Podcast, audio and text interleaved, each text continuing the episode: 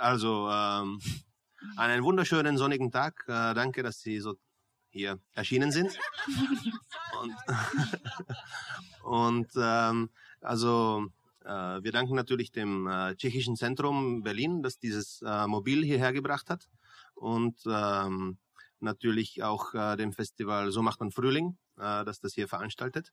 Und wir freuen uns, dass also Dora Kapralova hergekommen ist, äh, eine tschechische Autorin, die in äh, Brünn geboren wurde und in Berlin lebt jetzt. Und auf Deutsch ist, ist von ihr jetzt äh, das Buch Inseln erschienen und äh, vorhin das äh, Berliner Notizbuch. Und wir werden heute aus diesem Buch äh, Inseln lesen. Also herzlich willkommen. Und ja, danke für die Einladung und schönen guten Tag. und wir machen es so, dass äh, Dora auf äh, Deutsch aus der Übersetzung von Hannah Hadas äh, lesen wird. Und wenn es irgendwie zu anstrengend wird, dann, äh, also für Dora meine ich, dann äh, kann auch ich dann irgendwie lesen und sie liest auf Tschechisch. Ja. Also so, soll ich äh, sofort anfangen? Ja, wollen wir sofort anfangen? Dann wissen wir was. Ja, gut, gut. Ähm, ich stottern auf Deutsch, aber ich kann sehr gut sophistizieren. Äh, schweigen auf Deutsch. Und äh, es geht um 21. Äh, Geschichten über sozusagen die Seele kann sein. Wir werden da an, danach natürlich äh, noch viel darüber plaudern, was diese Inseln, was es mit diesen Inseln auf sich hat. Also die erste Kapitel oder die erste Geschichte heißt die Insel der begrenzten Wünsche. An welches Tier erinnert dich die Mama? fragt die Therapeutin meine zehnjährige Tochter bei der letzten Sitzung. An eine Kuh antwortet die liebe Tochter und sagt später zu mir, eine Kuh, Mama, du erinnerst mich am meisten an eine Kuh. Ist das schlimm? Ich wälze mich im Bett und sehe die Welt auf einmal mit Kuhaugen. Ich muhe, bin langsam, aber endlich stabil. Die Fliegen krabbeln auf mir herum. Ich verscheue sie. Im Grunde stört es mich nicht wenn sie mich kitzeln. Ihr frenetisches Treiben fühlt sich eher angenehm an. an. Wenigstens passiert in der was. Murmle ich belustigt, während, die, während ich Wiesenblumen mümmle. Das Summen meiner kleinen Fliegen und das Wiegen meines riesigen Körpers lassen mich völlig schlummern. Mein Körper mein Körper, ist ein großes, offenes Haus mit weit offenen Fensterläden und mit Ausblick zur Terrasse. Ich bin ein Haus für viele Fliegen, die von allen gehasst werden, die keine langsame und glückliche Kreatur sind. Ich aber bin eine glückliche und langsame Kreatur. Ich bin eine Kuh. Und als Kuh weide ich am liebsten auf den Wiesen hinter Lechtina, weil ich ein Tier mit einem Sinn für die Schönheit von harmonisches Landschaften bin. Mein Gott, sage ich jetzt fast im Schlaf. Hauptsache, ich weide dort, wo die Sonne über dem Rosenbusch glüht. Als unsere Mutter meinem Bruder und mir den ersten Dackel schenkte, der dank einer sarkastischen Idee meines Vaters ihren Namen Jarmilka bekam, machte ich gerade Abitur. Eigentlich war der Hund für uns gedacht, ihre erwachsenen Kinder. Aber bald war es meine Mutter, die das Hündchen Jarmilka vergötterte. Und weil das Dackelweibchen Jarmilka der Art verhäckselt und immer so tief am Boden war, dass man leicht darüber stolperte, war es vom Welpenalter an häufig krank. Es war nie etwas wirklich Ernstes gewesen. Meistens Durchfall, hier und da ein kleines Häufchen Kotze auf dem Persenteppich im Wohnzimmer, dann und wann eine Augenentzündung oder ein wundes Pfötchen. Durch eine Freundin kannte ich einen jungen Tierarzt aus Brno-Obrzany. Er war ein stotternder junger Mann, schüchtern und plump wie eine Tschechow-Figur. Aber er war ein Tierarzt mit Doktortitel und meine Freundin meinte, ich würde ihm gefallen. Dank seiner Zueingung zu mir war Jarmelka also in den besten Händen. Und da ich meine Mutter und auch unseren Dackel liebte, lächelte ich den jungen Tierarzt an, während er die äh, Hündin versorgte und dabei mit meiner Mutter ernsthaft und wie ein Therapeut redete. Mich sah er nur heimlich, heimlich an, brachte dabei etwas wie schöne Hündin hervor und verstummte wieder. Es war mir nicht unsympathisch, bloß fremd. Sogar dann, als ich ihn das erste Mal in seinem Elternhaus besuchte.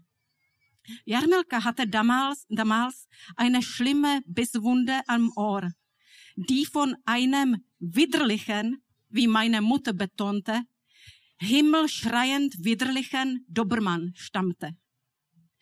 Ich saß am Klavier im Salon des jungen Tierartes und spielte das Lied vom Waisenkind, während seine Mutter auf einem Silbertablett Kaffee und Kuchen servierte. Sein Vater, selbst ein Tierarzt, stützte sich mit dem Ellbogen auf dem Klavier ab und seine Augen glänzten von Rührung. Als es auf den Höhepunkt zuging, winselte Jarmelka mit ihrer versorgten Verletzung zu dem Lied, zu dem Lied und tummelte sich zwischen den Pedalen. Der Tierarzt nahm Jarmelka auf den Arm und streichelte ihr übers Schnäuzchen.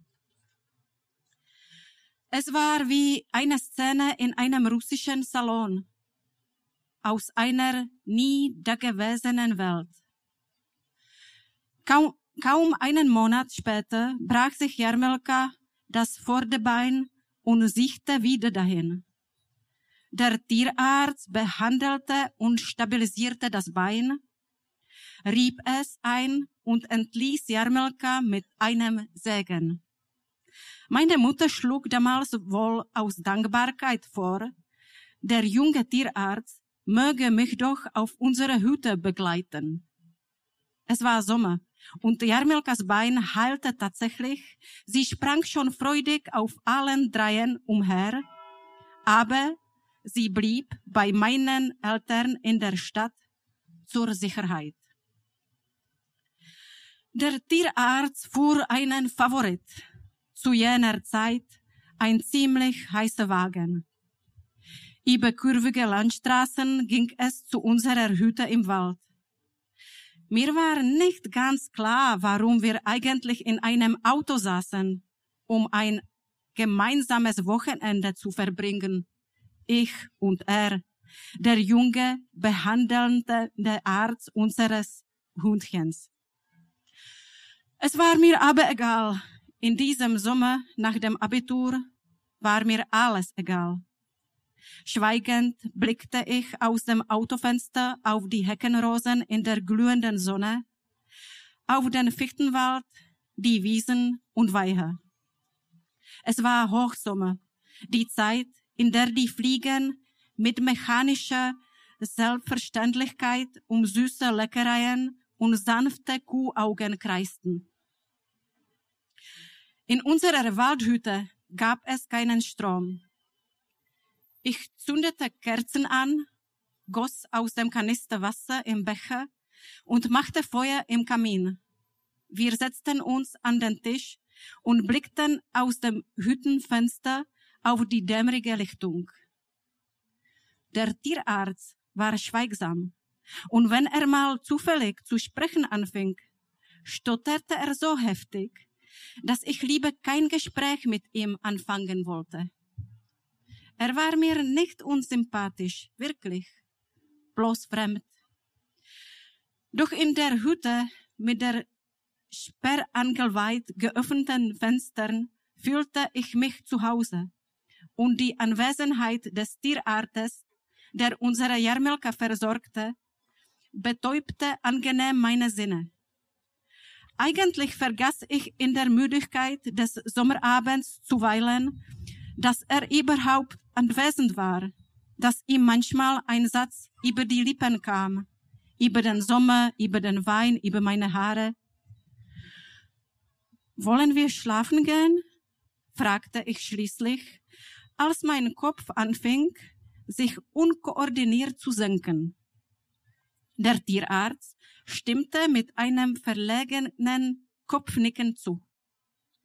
Wir putzten uns vor der Hütte die Zähne und kletterten über eine Leiter unters Dach. Ich legte mich ins Bett meiner Mutter und überließ ihm mein, ihm mein Bett, welches sich der Länge nach das meine Mutter anschloss. Also dort, wo meine Füße endeten, endeten fing sein Kopf an. Hoffentlich stinken meine Füße nicht zu sehr. Fiel mir noch ein und ich zog sie unter der Bettdecke hoch. Herr, hör mal, sprach der Tierarzt in die absolute Dunkelheit hinein, in der Rauch der ausgepusteten Kerzen. Ähm, darf ich dich anfassen? In dem Moment kam mir in den Sinn, dass wir vorm Schlafengehen noch auf die Toilette hätten gehen sollen. Denn ohne Taschenlampe in der absoluten Dunkelheit über die Leiter hinunterzusteigen und dabei nicht zu stürzen, war für ungeübte Besucher eine Herausforderung. Ich stellte mir vor, dass der Tierarzt morgens pinkel gehen wollte, dabei stolpern und sich das Bein brechen konnte. Und während Jarmilkas Bein verheilte, würde ich morgen sein Bein verbinden, sachlich mit ihm sprechen, fürsorglich wie eine Therapeutin, als wäre ich er und er Jarmelka. Ich dachte daran, ihm zu verraten, wie ich mit meinem Bruder nachts immer pinkeln ging. Aber das fand ich dann doch zu intim so dass ich es ihm schließlich nicht erzählte. Wir kletterten einfach aus dem Fenster hinaus auf das Dach des Schuppens und pinkelten herunter. Statt all dem sagte ich nur, vielleicht wohl er nicht. Ich sprach die Worte so sanft wie möglich aus. Der Tierarzt tat mir leid aber der Gedanke daran, dass er mich anfassen würde, was mir so fremd, entfernt und unvorstellbar. Vielleicht wohl er nicht? fragte er verwundert. Vielleicht wohl er nicht? wiederholte er, jede einzelne Silbe betonend. Ja, sagte ich noch einmal wohl er nicht. Das Summen einer Mücke durchbrach die Totenstille. Gestern habe ich fünf Kühe getötet, sagte der Tierarzt, nachdem er die Stechmücke mit flacher Hand totgeschlagen hatte. Dann fuhr er ohne zu stottern fort. Weißt du, ich habe fünf Kühe getötet und eigentlich ist nichts dabei. Du nimmst einfach so einen elektrisch geladenen Haken, aber davor verpasst du ihnen eine Betäubungsspritze. Fünf habe ich getötet und morgen fahre ich nach Österreich da sind nochmal sieben dran. Na ja, und ich werde noch 60, 80, sogar 100 Toten. Das bringt einen Haufen Kohle, sag ich dir. Vielleicht sehe ich nicht so aus, vielleicht bin ich nichts für dich, aber es macht mir echt immer mehr Spaß, Kühe zu töten. Gegen Morgen träumte ich, ich wäre eine Kuh. Wir frühstücken schweigend, und wenn wir etwas sagten, stotterten wir beide. Seine Beine waren in Ordnung, nichts war gebrochen, wahrscheinlich war er in der Nacht nicht pinkeln gewesen. Beide hatten wir tief und fast geschlafen. Er hatte mich nicht angefasst. Ich hatte ihm nicht, ich hatte ihm auch nicht versendlich gegen den Kopf getreten. Kühe sind unantastbar, heilig, geruhsam, aber selbst sie sehnen sich nach Liebe. Nach unserem Ausflug hörte ich nichts mehr vom Tierarzt. Ein Jahr später erfuhr ich, dass er, seine, äh, dass er eine Zeit lang im österreichischen Grenzgebiet praktiziert hatte und Rinder, die für die Schlachtung vorgesehen waren, mit modernsten Technologien tötete. Er wurde reich und kaufte sich ins Neumo ein Haus, gründete eine Familie. Bestimmt hat er zu Hause eine liebende Frau, Kinder, im Wohnzimmer einen Flügel und darauf Kuchen auf einem Silberblatten, äh, Silbertablett. Oder auch nicht. Ich habe ihn nie wieder gesehen. Noch im selben Jahr lief Jarmilka vor die, äh, vor die Räder eines Autos. Nach einer Woche Trauer kauften Mama und Papa Dackel Nummer zwei, später Nummer drei, dann Nummer vier. Auch ich weinte um Jarmelka, machte mir Vorwürfe, für ihren Tod verantwortlich zu sein. Mit der Zeit fanden meine Eltern einen neuen Tierarzt. Erst als ich 15 Jahre später meine zweite Tochter zur Welt brachte, fand ich mich in jenem Bild wieder, das nun Wirklichkeit geworden war, so wie jede Halluzination, an die wir hundertprozentig glauben. Ich wurde zu einer Kuh. Ich beobachte von oben, wie meine Seele meinen massigen Kuhkörper verlässt. Ich sehe mir beim Gebären zu, ich drücke und muhe, meine Kuhaugen verdrehen sich nach links, nach rechts, aus den aufgerissenen, ruhigen Augen fließen Tränen, und aus meinem Innern kommt ein wunderschönes kleines Kälbchen hervor. Aus meinen Brustwarzen tritt Milch aus. Ich lache und muhe. Ich drücke das Kälbchen an meinen kuhmüden, massigen Körper und gebe ihm zu trinken. Es ist kein kleiner Stier, aber das macht nichts. Kühe sind doch glückliche Geschöpfe vor allem die, die auf Heckenrosen in der untergehenden Sonne blicken. Sei auch du so, mein kleines Mädchen. Ich bin eine Kuh, ich bin ein Haus. Und mein Haus bleibt für immer offen, die Fenster sperrangelweit geöffnet. Kommt herein, ihr Fliegen, Mücken und Bremsen. Fliegt herein, ihr Kleinen. Lasst mich nicht warten. Bei mir findet ihr immer ein Zuhause. Danke äh, für diese schöne Geschichte. Ähm, also es ist, äh, mir gefällt besonders gut, wie alles so schön gedoppelt ist in der Geschichte, dass die Kuh zweimal vorkommt und das Bein zweimal. Und, ähm, und so äh, komme ich gleich auf die Frage, äh, was es jetzt nun also mit den Inseln und der Seele auf sich hat in dem Buch. Ähm, gibt es da auch so ähnliche Wiederholungen, ähm, die sich durch das ganze Buch durchziehen? So Vi- vielleicht, also ja, vielleicht schon, aber nicht, nicht immer. Ich habe das äh, so genannt jetzt, dass es ist ein Buch über diese Seele, weil äh, es klingt gut, es, es klingt sophistiziert und es gibt un 21 Geschichten, die sind über äh, ungegrenzte Inseln in äh, nicht topografisch, sondern äh, existenzialisch äh, Sinn sozusagen. Und äh, auch die Seele äh, ist eigentlich 21 Gramm schwer.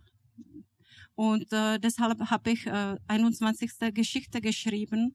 Und vielleicht ist das äh, Ende äh, von einer Trilogie sozusagen, weil die erste Prosabuch, die habe ich geschrieben vor ein paar Jahren, äh, das, das äh, heißt äh, die Winterbuch über die Liebe und das war praktisch über die Liebe, winterliche Liebe. Dann habe ich geschrieben Berliner Notizbuch, das ist ein Roman über das Heimat sozusagen und dann wollte ich über die Seele, weil ich denke, dass die, die drei Triangel ist immer schön. Habe ich das richtig verstanden? Es sind unbegrenzte Inseln? Unbegrenzte, genau. Ja. Also Oder begrenzte? eben.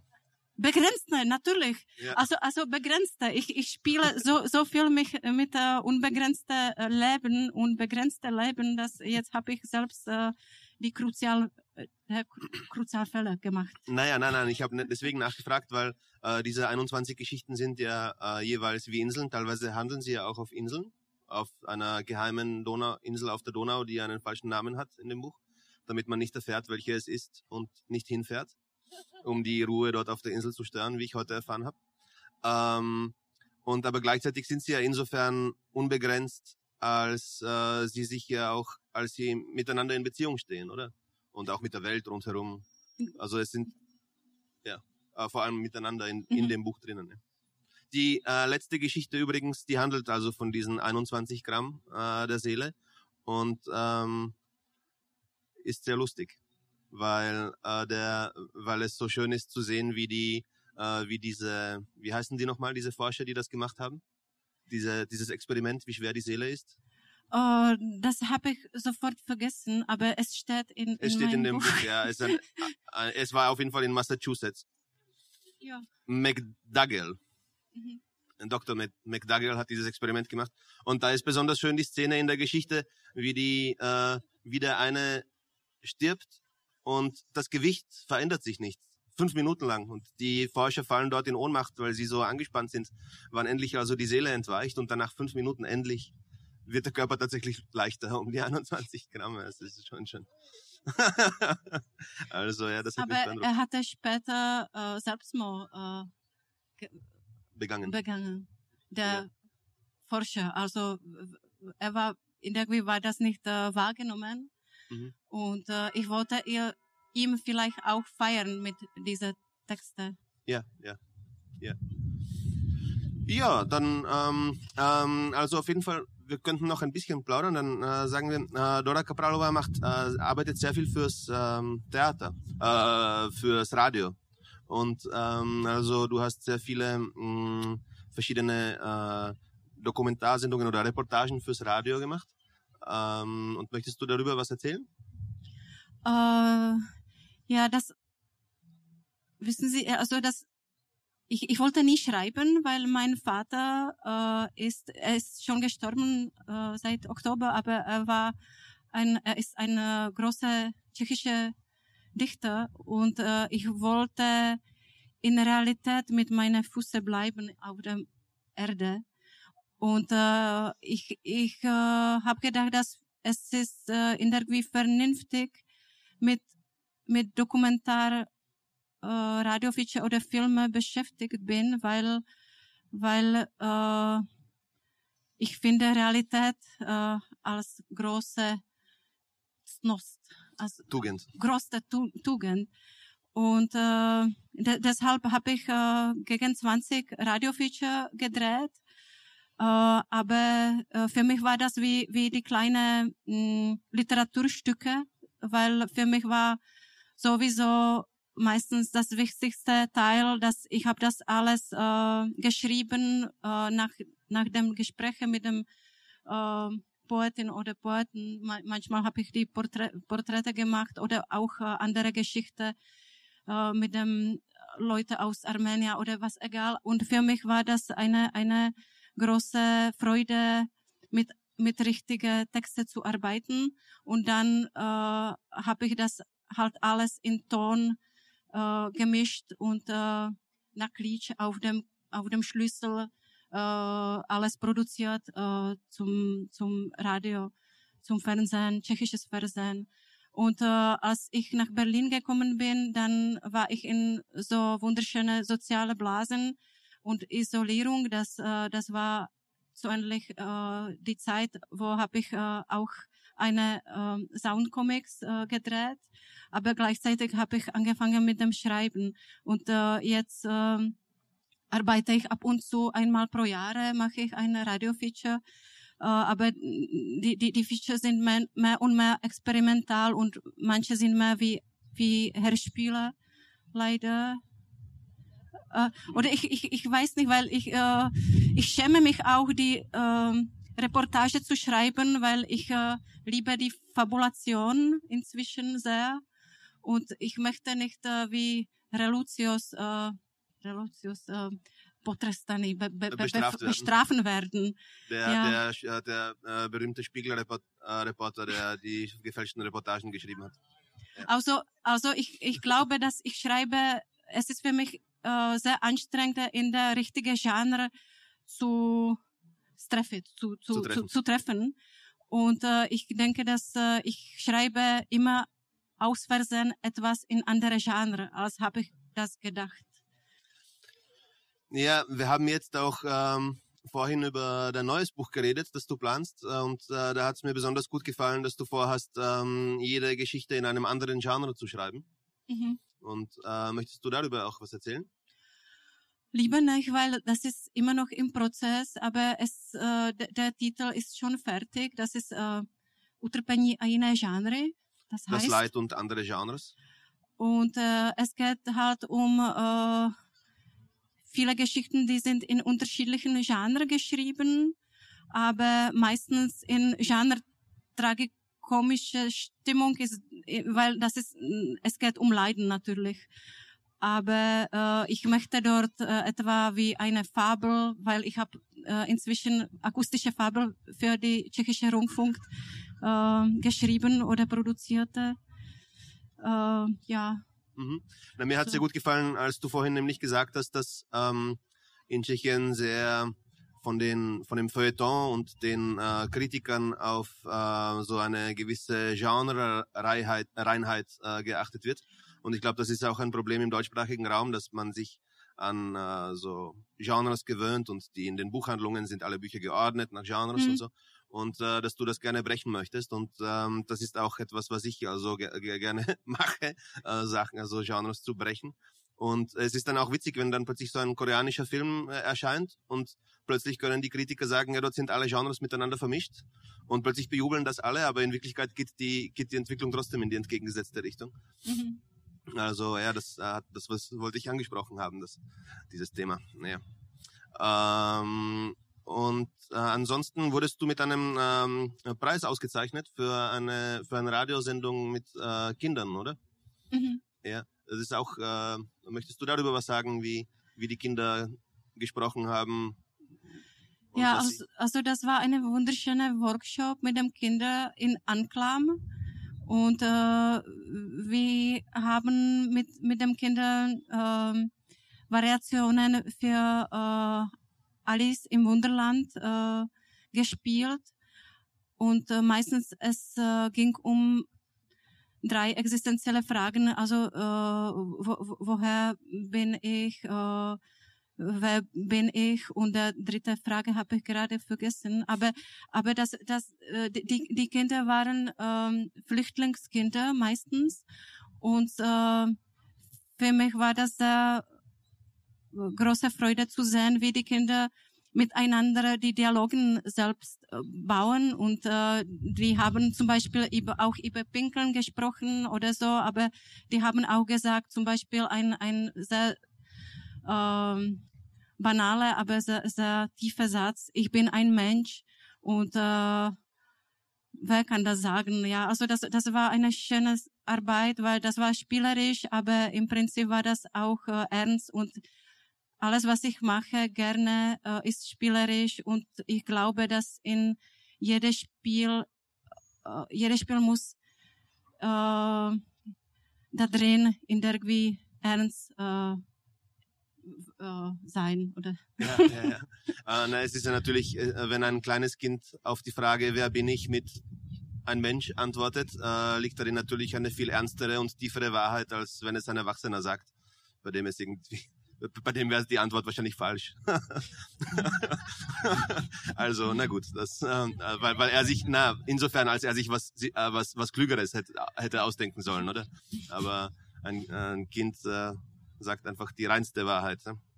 Naja, ähm, wollen wir vielleicht eine weitere Geschichte lesen? Ja, also ähm, Du hast mir gestern gefragt, worüber geht's in Inseln und ich konnte keine richtige Antwort geben, weil ich das kann ich nicht äh, so richtig machen. Aber dann habe ich nachgedacht, dass vielleicht kann ich äh, ein kleines äh, ab, kleiner Abschnitt äh, vor, vorlesen, vielleicht auf Tschechisch und dann liest du das auf Deutsch. Äh, und diese Passage ist aus äh, aus die Geschichte der Insel des die Insel, pardon, die Insel äh, der be begrenzten Erlösung. Und äh, es, ist, es ist ein bisschen äh, pathetisch, aber, äh, wie, wie, aber ich, ich möchte das vorlesen, weil ich glaube, dass äh, das ist diese tragikomische Genre oder existenzielle Genre ist, ist, ist etwa wie sehr, sehr wichtig oder Hauptsache in meiner Schreiben. Genau, also, und wir ich, haben ja ich, versprochen, dass ein kurzes Stück auch auf Tschechisch gelesen wird und äh, das machen wir jetzt also. Ja. Ich, ich lese nur eine, eine sehr kurze Passage und dann kannst du das auf Deutsch vorlesen, bitte. Ja, aber ich brauche trotzdem meine Brille. Also das ist äh, tragisch und das ist eine Komödie. ähm, ja, soll ich noch sagen, worüber geht es in dieser Geschichte? Also es geht um eine sehr alte Frau in ein kleines Dorf äh, die hat damals mit äh, 80 Katzen gewohnt. Und äh, wir, wir waren Kinder und es ist ein winterliches Bild aus äh, unserer Kindheit von mir und meinem Bruder. Nepamatuji se, proč jsme tehdy do téhle vesničky šli, za šetlíkovou stěží. Když jsme vyšli z lesa, bylo pole už zase zasněžené a když jsme se přiblížili k vesnici, už zase přimrzalo. Jetzt äh, hupfe ich zum andere Passage. Um, nikdy by mě nenapadlo, kolik může mít taková drobná stařena síly. Husy se houpavě sunuli na břeh. A proto to vlastně celé píšu. Husy nám začaly děkovat. Začaly kejhat zcela zřetelnou lidskou řečí. Tancovali a mluvili, děkovali paní Šetlíkové, kejhali česky jedna přes druhou. Možná je skutečně jedno, že náš svět už není tak přehledný jako v dobách Marxe a Freuda, ale obchází jim nejrůznější strašidla nacionalismu. Nevadí, že každý mluvíme trochu jiným jazykem, protože až do...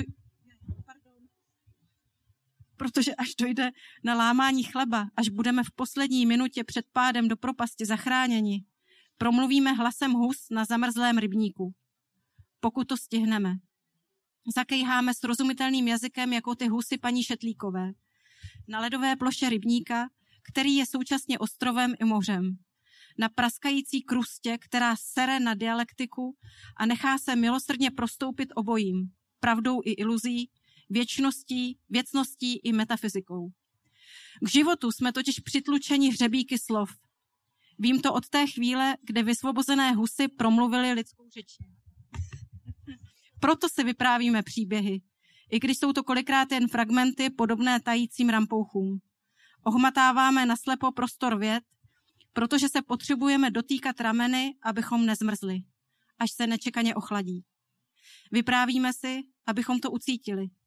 abychom s přirozenou vznešeností hus prostupovali ze světla do tmy a naopak.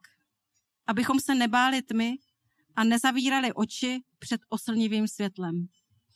Gut, und ich lese das Ganze jetzt also auf Deutsch in Übersetzung von Hannah Hadas, also nicht von mir. Ich kann mich nicht mehr erinnern, warum wir damals in das Dorf gegangen waren. Zur Schetlikowa wohl kaum. Als wir aus dem Wald traten, war das Feld schon wieder zugeschneit. Und als wir näher ans Dorf kamen, herrschte auf einmal Frost. Mir wäre nicht im Traum eingefallen, wie viel Kraft ein solch zartes Mütterchen haben konnte. Wiegenden Schrittes rückten die Gänse ans Ufer vor. Und darum schreibe ich das eigentlich alles, die Gänse fingen an, sich zu bedanken. Sie schnatterten ganz deutlich in Menschensprache. Sie tanzten und redeten, dankten Frau Schetlikowa, plapperten auf Tschechisch alle durcheinander. Vielleicht ist es wirklich egal, dass unsere Welt nicht mehr so überschaubar ist wie zu Zeiten von Marx und Freud, aber es geht ein Gespenst um, der Nationalismus. Es macht nichts, dass jeder von uns eine etwas andere Sprache spricht. Aber wenn es ums Ganze geht, wenn man uns in letzter Minute vor dem Fall in den Abgrund rettet, werden wir in der Sprache der Gänse auf dem gefrorenen Teich sprechen, falls wir es schaffen. Wir werden in derselben verständlichen Sprache schnattern wie die Gänse der Frau Schetlikowa. Auf der Eisfläche des Entenweihers, der gleichzeitig Insel und Meer ist. Auf der knackenden Kruste, der die Dialektik scheißegal ist und die sich barmherzig von beiden durchdringen lässt, von Wahrheit und Illusion, Ewigkeit und Metaphysik. Wir sind nämlich mit Wörtern ans Leben festgenagelt. Das weiß ich seit dem Augenblick, als die befreiten Gänse in Menschensprache redeten. Darum erzählen wir einander Geschichten, auch wenn es manchmal nur Fragmente sind, wie schmelzende Eiszapfen. Wir tasten blind nach dem Raum der Sätze, weil unsere Schultern sich aneinander reiben wollen, damit wir nicht frieren, wenn es unerwartet kalt wird. Wir erzählen uns etwas, damit wir uns spüren, damit wir mit der natürlichen Erhabenheit einer Gans aus der Welt des Lichts in die Dunkelheit dringen und umgekehrt, damit wir keine Angst vor der Dunkelheit haben und unsere Augen nicht vor dem gleißenden Licht verschließen. Möchtest du das noch das lassen wir. Ich glaube, das können wir so für sich stehen lassen. Und ähm, weil es mir aber so gefällt, wie du auf äh, Deutsch liest, ähm, möchte ich und äh, wir noch eine Viertelstunde Zeit haben, ähm, möchte ich dich, glaube ich, bitten, zum Abschluss noch die Taxifahrergeschichte zu lesen. Okay, gut.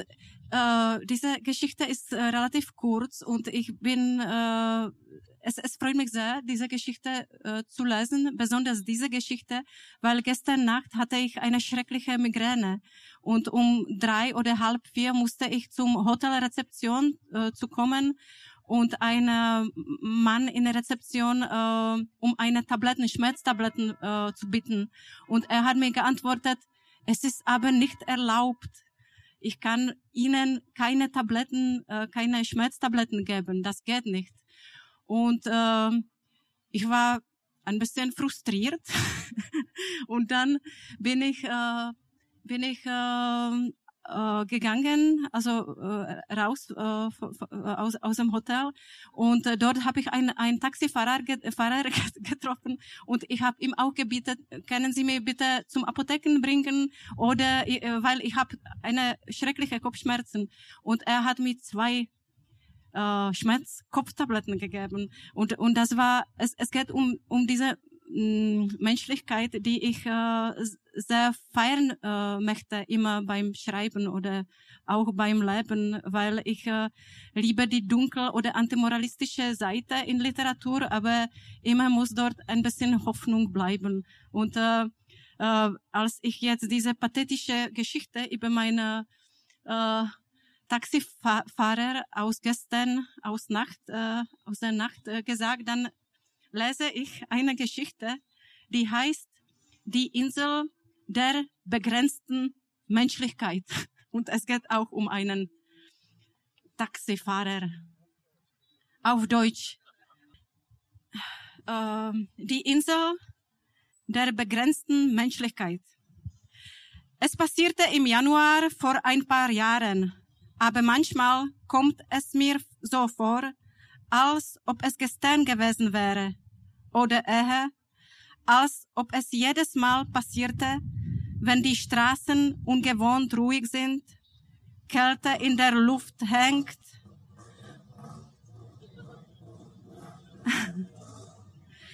und, und leichter Schneestaub die, die Gewege bedeckt oder zumindest morgenreif. Ich fuhr mit dem Rad nach Kreuzberg zur Fußmassage. Damals war ein unerwartet warmer Januar. Ich fuhr zum ersten Mal zur Massage und wohl auch zum letzten Mal. Ein heftiger Schmerz, Lust und Schrecken in einem.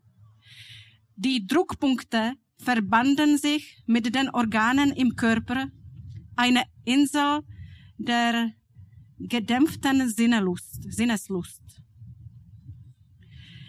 Die Masseurin meinte, Masseurin äh, wahrscheinlich, meinte, ich wäre ein liegender Seismograph und sie würde nur einen kennen, der genauso ticken würde, ein gewisser Franzose namens Ludwig. Am Körper liebe ich das leichte Zittern. Meistens. Meistens. Dieses kaum war zu entmende leichte Beben. Auf dem Weg von Massagesalon verdüsterte sich mein Gemüt. Jemand hatte mir auf der stark befahrenen Rendenkreuzung Südstern mein abgeschlossenes Fahrrad gestohlen, für das ich vor einem Monat meinen Wochenlohn hergegeben hatte. Wut, Trauer und Hilflosigkeit machten sich breit. Ein slawisches Lamento erhob sich. Was ist denn passiert? fragte mich ein unbekannter russischer Taxifahrer an der Kreuzung, als er sah, wie ich ratlos mit den Armen fuchtelte. Mein Rad wurde gestohlen und ich muss schnell die Kinder abholen. Ich fahr dich umsonst, erwiderte der gute Mann, als er meine Verzweiflung sah und mit einer Handbewegung zeigte er mir seine Visitenkarte auf der Frontscheibe. Volodya Prozorov. Aus drei Geschwistern. Und so sitze ich im Taxi. Wir fahren los. Es fängt leise an zu schneien. Ich kann dich verstehen, fährt Volodya fort. Ich habe auch zwei Mädchen, Irinka und Anna. Irinka geht ins Ballett und Anitschka singt. Mir ist vor kurzem so etwas Ähnliches passiert. Stell dir vor, ich gehe nach Hause, nach Boabit und sehe, wie im Hof zwei Jungens um die zwanzig stehen und mein Motorrad klauen. Mein Motorrad. Ich frage die, was macht ihr Jungens? Und sie, der Schlüssel klemmt und jetzt können wir unser Motorrad nicht aufschließen. Braucht ihr Hilfe, Jungens? frage ich. Nee, danke, Paps. Wir kommen schon klar, sagen sie. Na, dann geh ich halt ganz ruhig, mache ich die Tür auf, nehme eine Eisenstange, gehe zurück in den Hof und was mache ich? Die Jungens beugen sich über meine Maschine und ich brat ihnen eins über meine Stange auf die Rübe, bis das Blut spritzt. Verstehst du? Bis das Blut spritzt. Der eine ist Blut überströmt, sagt Volodya, als wir uns der Warschauer Straße nähern. Der andere kriegt einen Schock und kriecht mir vor meine Füßen und bittet um Gnade. Liebe Gott, liebe Gott klagt er an der Kreuzung bei der Modersonbrücke. Aber nicht mit mir, hehe. Wieder knall ich ihm eine, dem Hund, und da fällt mir ein, entschuldigen, er hustet, mir fällt ein, ob der nicht schon vielleicht hinüber ist. Verstehst du? hinüber. Da muss ich doch glatt wieder darüber lachen. Hehehaha. Klauen lohnt sich nicht, Jungens. Das macht man doch nicht, oder? Jawohl, das macht man nicht. Stellen sollte man wirklich nicht, sagt der russische Taxifahrer, als er vor unserem Haus hält. Langsam kletterte ich aus dem Taxi und schließe geräuschlos die Tür. Zahlen musst du nicht, ist ein Geschenk. Hilf deinem Nächsten, ruft Volodya. Und das ist eigentlich alles. Alles vor den Insel der begrenzten Menschlichkeit.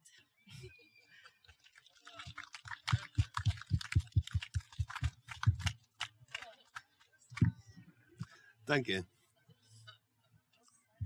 Danke auch.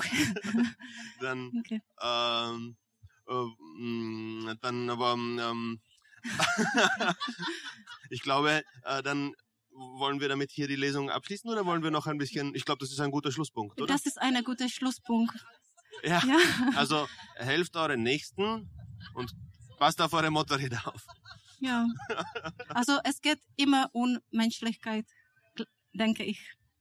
Ja. Moralistische Geschichte war das. Naja, die Moral ist klar, weil der ist ja auch nur ein Mensch. Ja. Also vielen Dank an Dora Kapralova, dass sie hergekommen ist nach Bremen.